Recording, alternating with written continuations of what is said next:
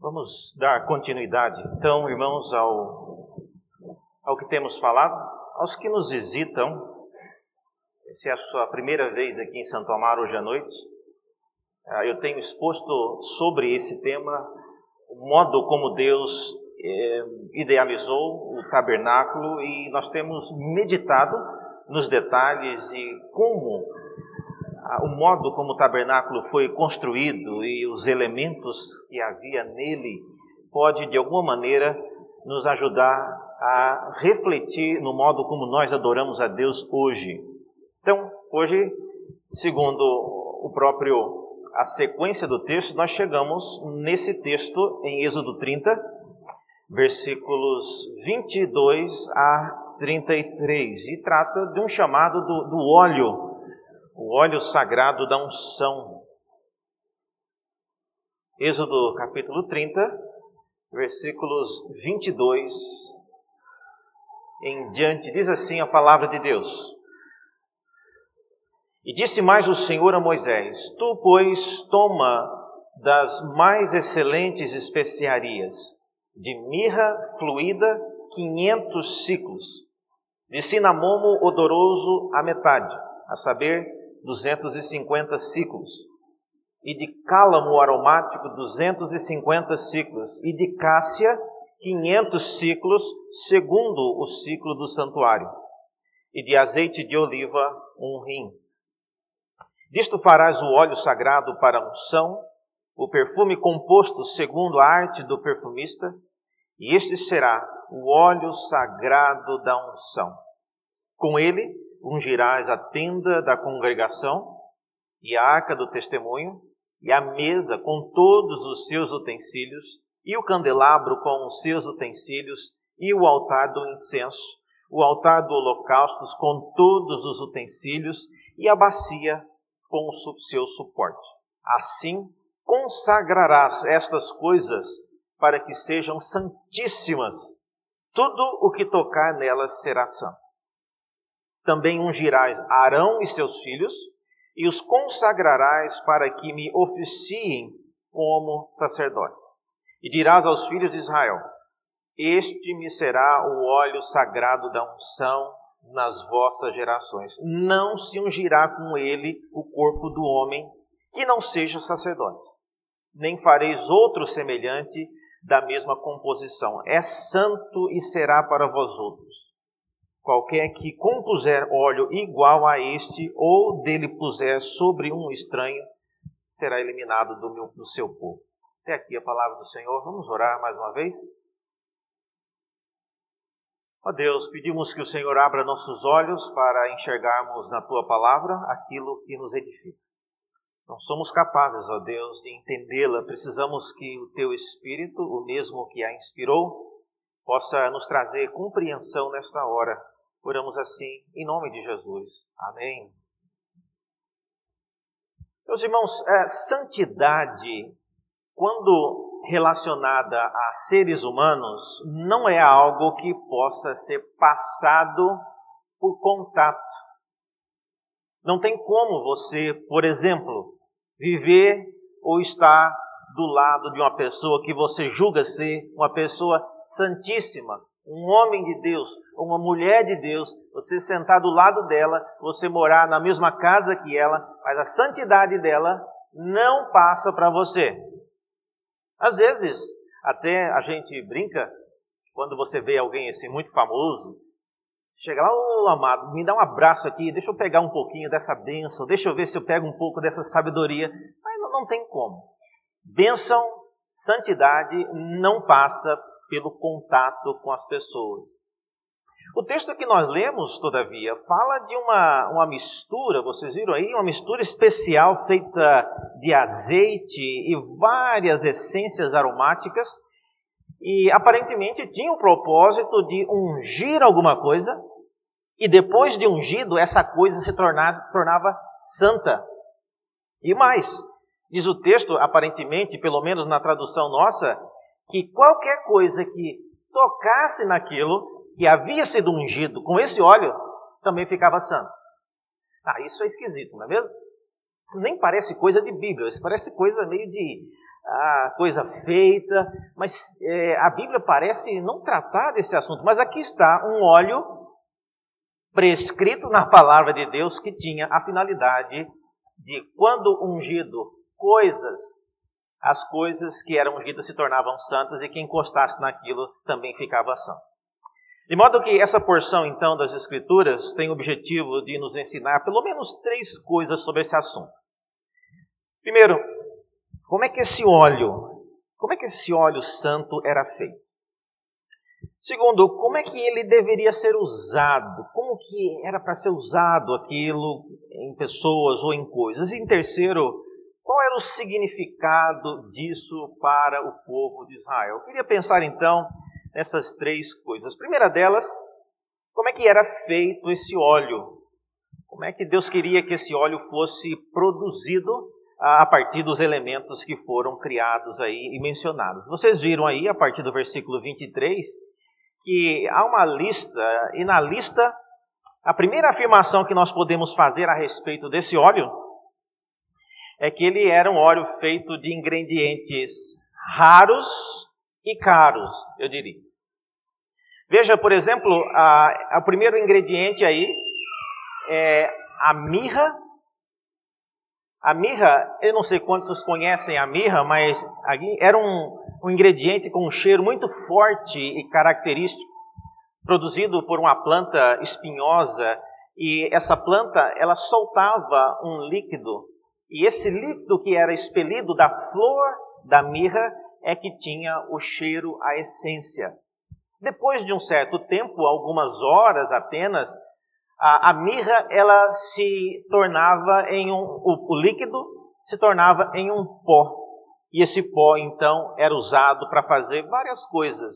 O texto diz aí que a mirra, para ser usada nesse óleo, devia ser uma mirra no formato líquido, ou seja, aparentemente uma, uma mirra ainda bem virgem. Ah, com respeito à proporção, vocês viram aí no texto que nós lemos é, é dito que deveria ser usado 500 ciclos. Isso é equivalente a 6 quilos. 6 quilos de mirra. Agora, você imagine a preciosidade disso. aquela flor, a chamada mirra, ela soltava uma gotinha assim a cada uma hora. Para você encher uma vasilha de 6 litros desse material, é, levava uma eternidade. Daí vocês podem já imaginar o preço. Era um produto caríssimo. Segundo, ah, o valor da mirra também pode ser deduzido do fato que quando os magos vieram presentear Jesus quando ele nasceu, juntamente com o ouro, eles também trouxeram mirra e incenso. Então era um presente caro, era um produto importado e de um valor altíssimo ah, no mundo de Israel. O poder da, da, fragrância da mirra, por exemplo, você pode deduzir do fato dela ser usada para embalsamar as pessoas. Eu não sei quantos se lembram, mas depois vocês podem ler no Evangelho de João, quando Jesus foi ser sepultado, Nicodemos, aquele que conversou com Jesus numa ocasião, ele presenteou, ele trouxe mirra para que pudesse ser colocada nos lençóis onde Jesus seria embalsamado. De modo que a mirra, ela tinha sim um poder violento, ela sobressaía sobre todos os outros produtos. Ela tinha uma fragrância característica e forte. Mas o primeiro ponto então aqui é esse. É, esses ingredientes, eles eram raros e caros.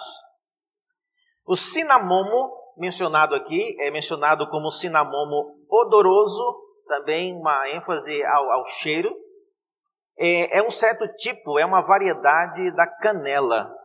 Então, o cheiro era mais característico, mas não era tanto como a mirra.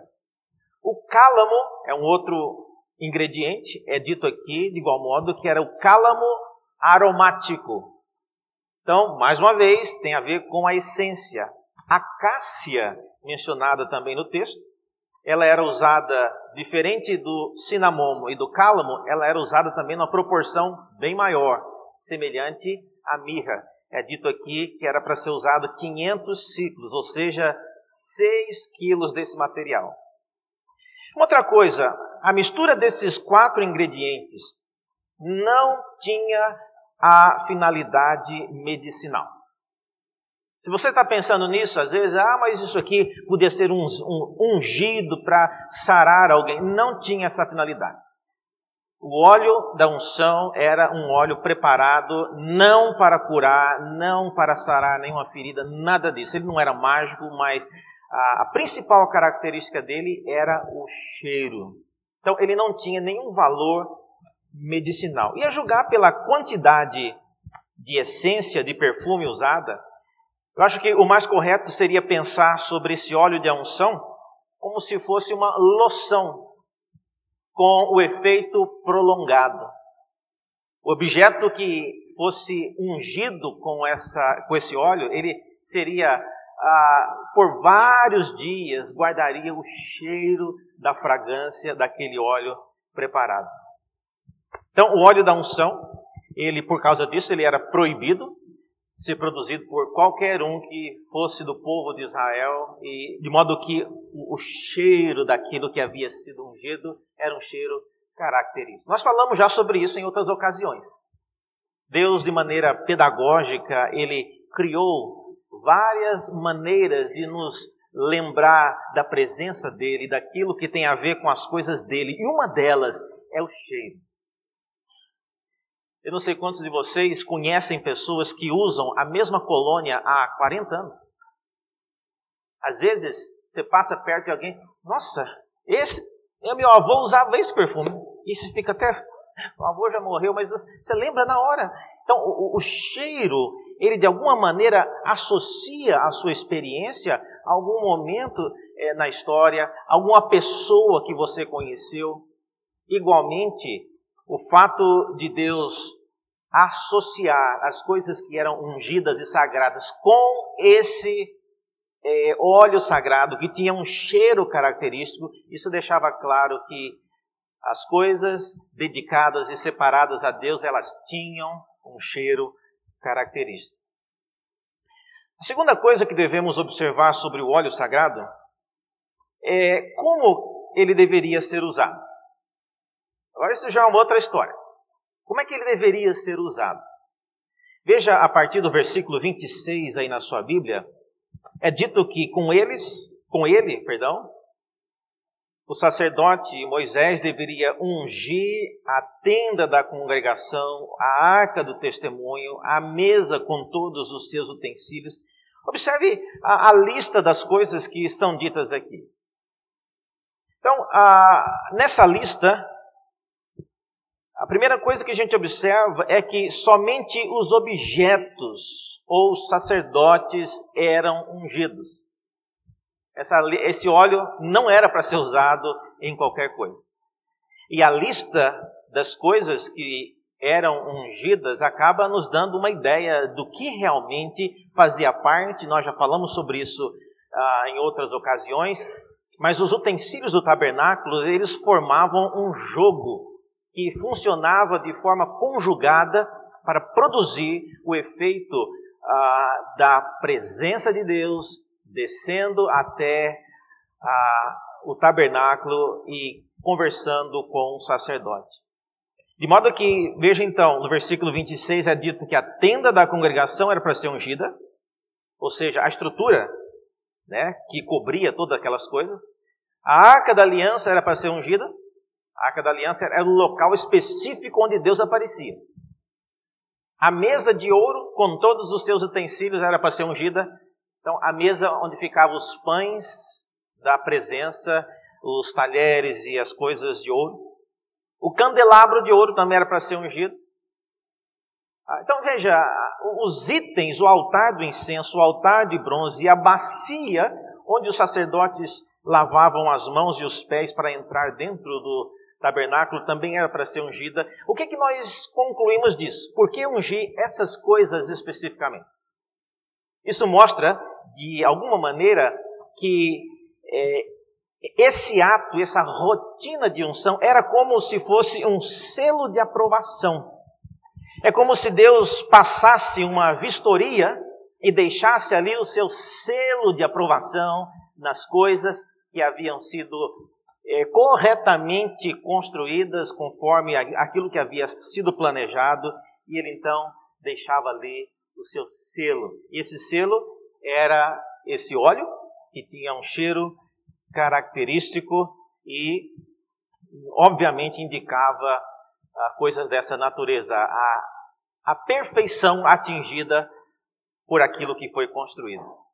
Eu, eu, meu pai foi eletricista por muitos anos e uma das coisas que eu tenho, o meu olfato ele é bem aguçado é, é sentir cheiro de fio elétrico sendo aquecido, superaquecido.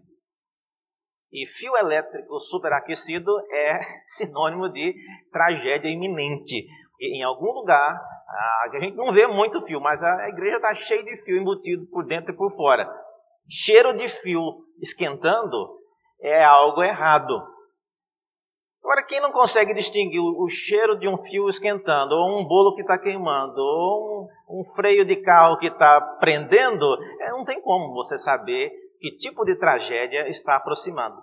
Mas, então, a, a maneira pela qual Deus quis que as coisas ungidas por Ele, as coisas que Ele atribuiu perfeição e selou, ficassem não só registrado naquilo que foi ungido, mas no cheiro. Por que o cheiro, irmãos? Porque muitos os israelitas não entravam dentro do tabernáculo, mas eles poderiam de longe sentir, ah, olha o cheiro do selo da aprovação de Deus. Então, esse óleo, mais do que qualquer coisa, ele era um óleo que marcava a, a perfeição atingida por aquilo que Deus havia ordenado a Moisés e aos sacerdotes para construir. Em terceiro lugar, chegamos ao ponto mais importante, que é o, o significado. Qual é o significado desse óleo, desse óleo sagrado para Israel? Por que, é que Deus queria usar isso na vida do seu povo? Há pelo menos duas aplicações aí que nós vemos no texto. A primeira delas é a consagração. Veja no versículo 29 na sua Bíblia, é dito que com o óleo eles iriam consagrar estas coisas. No versículo 30 volta a aparecer a palavra: também ungirás Arão e seus filhos e os consagrarás para que oficiem como sacerdote. Agora, se é uma consagração, então esse óleo não era para todo dia que o sacerdote fosse servir no tabernáculo e dar uma passadinha de um óleo santo. Não, não era isso. Esse óleo era para ser usado somente na cerimônia de consagração. Seria como se nós não temos esse costume, mas quando os presbíteros foram os que foram eleitos pela primeira vez, além de tomar posse, se a gente tivesse essa tradição, não temos, mas ungiríamos ele com o óleo sagrado da igreja presbiteriana. Não temos isso. Mas em Israel tinha isso. E a função era exatamente marcar e deixar na mente da, dos israelitas né, o selo de aprovação, não apenas na forma visível, mas pelo olfato. Eu acho isso interessante, repito mais uma vez, o cheiro associado com as nossas experiências, eles viajam eras, e você às vezes se lembra de coisas da sua infância por causa ah, do perfume, por causa do cheiro e às vezes até do odor de algumas coisas que te marcaram no passado. Mesmo que não tenhamos um relato de esse óleo sagrado ser usado em outras ocasiões, no versículo 31 há uma advertência aos filhos de Israel de não usarem em outra finalidade. É dito assim, no versículo 31. Este me será o óleo sagrado da unção nas vossas gerações. Veja, então não era só para os dias de Arão e Moisés. Vossas gerações significa que esse óleo ia ser utilizado adiante. Nós não sabemos quando isso foi utilizado. Ah, quando os reis de Israel eram ungidos, não era esse óleo, não. É outro tipo de óleo. Mas enfim, há essa advertência. Também é dito aí no versículo 32 que não se ungirá com ele corpo do homem que não seja sacerdote, nem fareis outro semelhante da mesma composição, porque, diz o texto, ele é santo e será santo para vós outros. Então, esse óleo era usado especificamente para consagrar, para é, dedicar algo para o serviço do Senhor. Segundo lugar, esse óleo era usado também para a santificação. Aqui uma coisa curiosa, como nós falamos, santificação não, não passa por contato. Encostou alguém, agora eu sou santo. Não é assim. Qual era então a lógica disso? É, santificar aqui, irmão, significa separar um utensílio para uso exclusivo numa finalidade. E a partir do momento em que o óleo foi aplicado, aquele utensílio simbolicamente estava separado para aquele uso.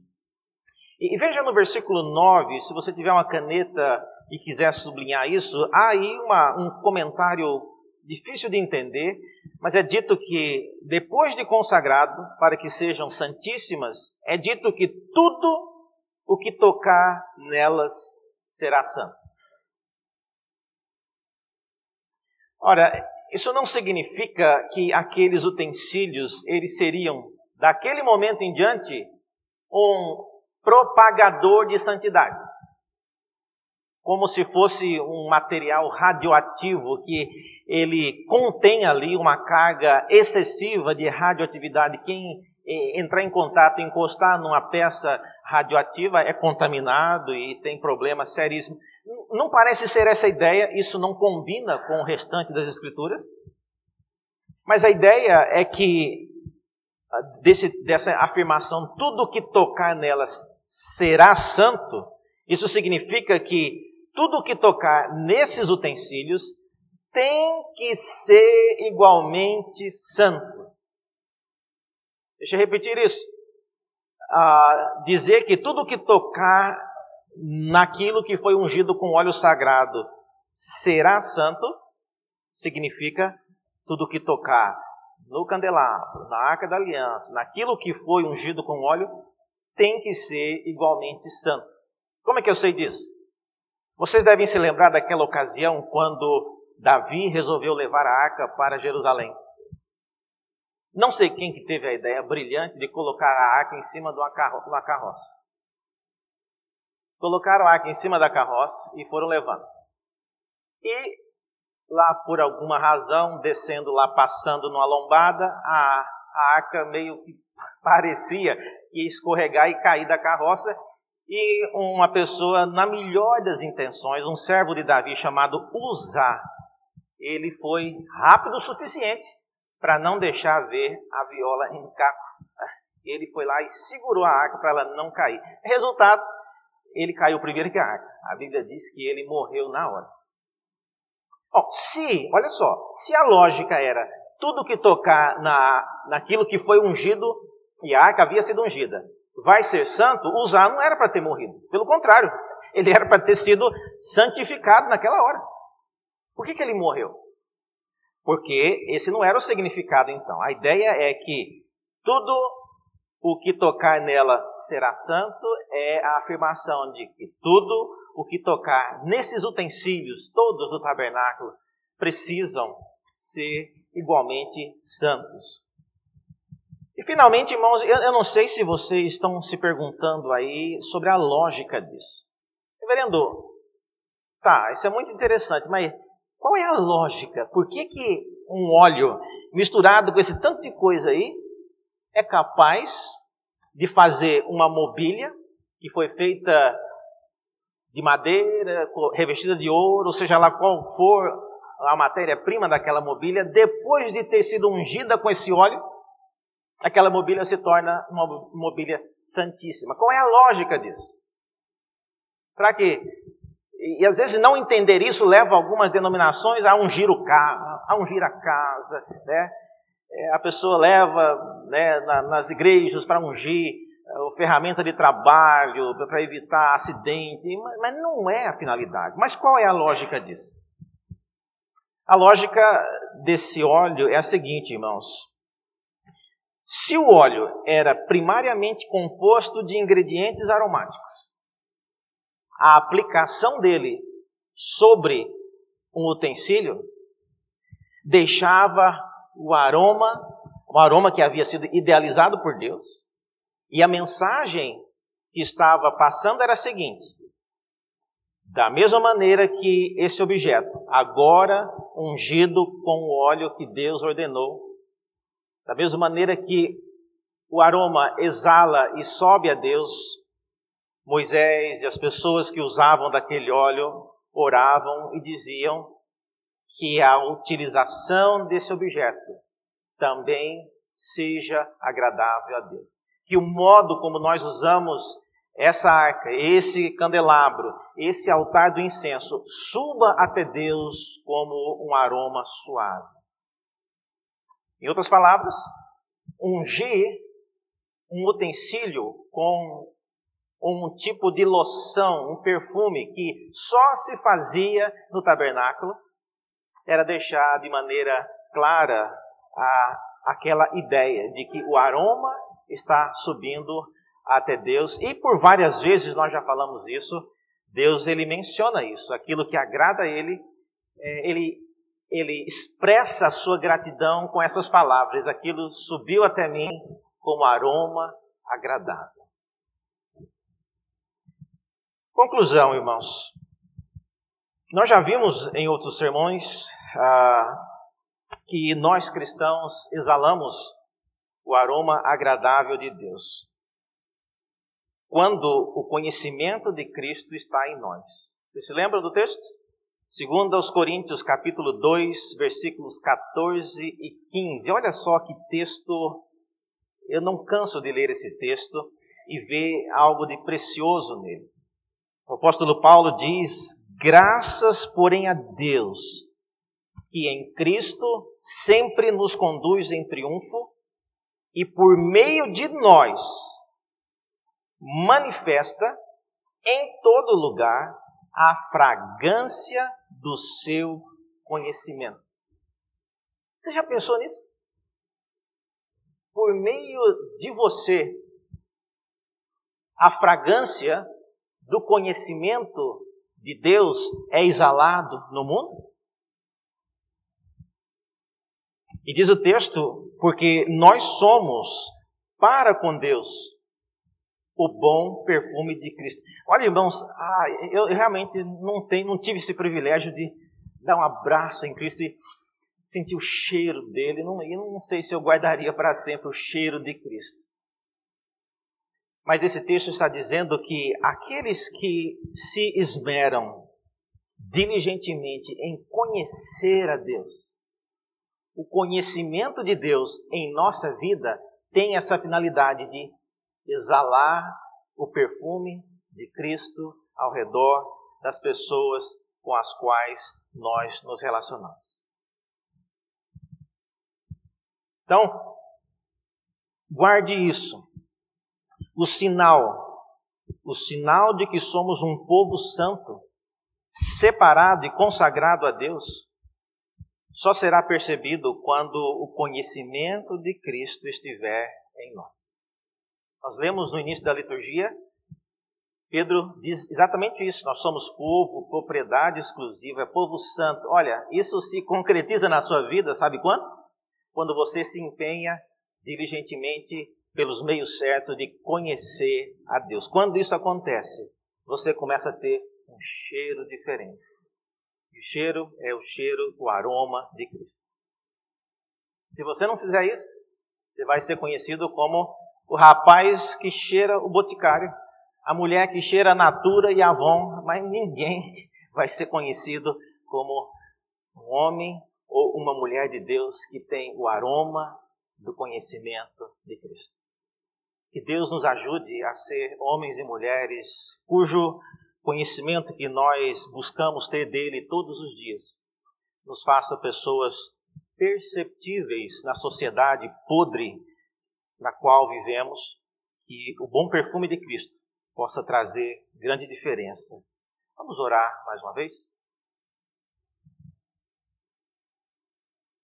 Senhor,